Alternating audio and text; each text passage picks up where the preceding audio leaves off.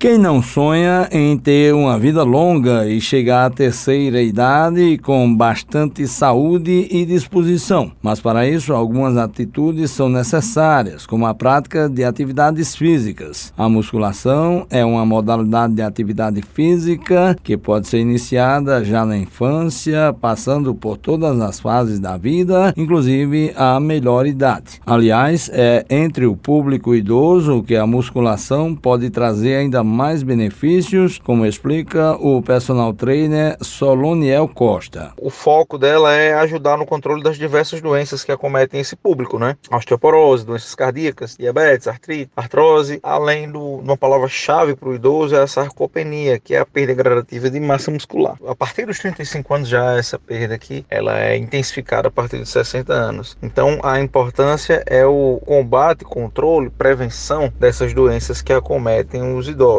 O mais recomendado para combater todas essas doenças, preveni-las, é a musculação, o trabalho resistido, o trabalho com carga. O treinador pessoal dá algumas orientações acerca dos exercícios de musculação por parte das pessoas idosas. Realizar os exercícios da maneira correta, bem acompanhado, instruído, com a sobrecarga adequada, trabalhar sempre com sua frequência cardíaca dentro da margem ideal, além de ter um treino específico para atender as necessidades do idoso, um treino respeitando a individualidade biológica do praticante.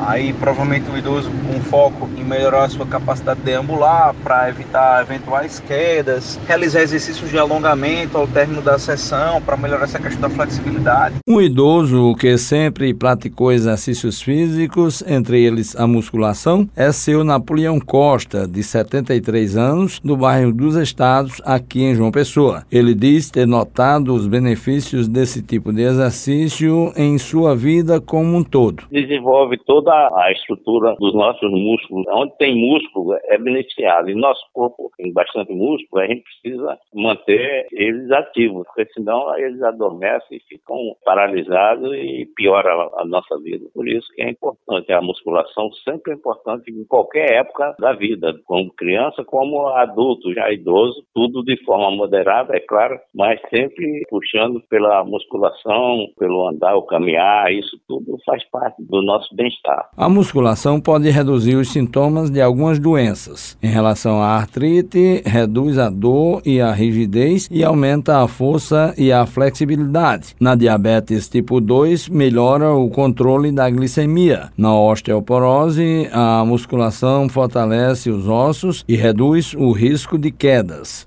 Juarez Diniz para a Rádio Tabajara, uma emissora da EPC, empresa paraibana de comunicação.